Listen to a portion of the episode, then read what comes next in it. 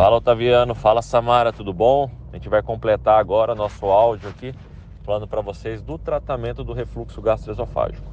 Quando a gente fala em refluxo gastroesofágico e tratamento, a gente vai ter basicamente dois, é, dois duas vertentes: o tratamento é, clínico e o tratamento cirúrgico. O tratamento clínico ele é baseado em condutas não farmacológicas, que seriam as, dietético-comportamentais e as farmacológicas. Quando a gente fala em não farmacológico, o que, que é? Controle do peso, evitar certos alimentos como café, chocolate, chamate, alimentos gordurosos. E as farmacológicas. As farmacológicas é basicamente o uso dos inibidores da bomba de prótons.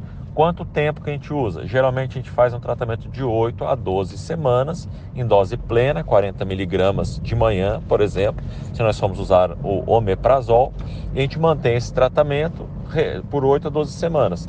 Após o término, a gente avalia o paciente, tenta reduzir a dose ou suspende se ele conseguir manter as medidas é, comportamentais adequadas e se ele precisar de uma dose, a gente tenta manter a menor dose possível que mantenha o paciente assintomático.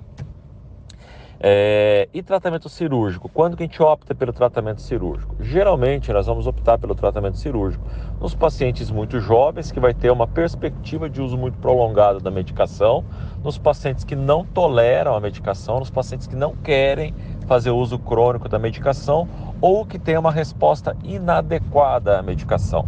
Nesses casos, a gente indicaria a correção vídeo-laparoscópica do refluxo, é uma cirurgia altamente eficaz com controle dos sintomas a longo prazo, acima de 95% dos casos.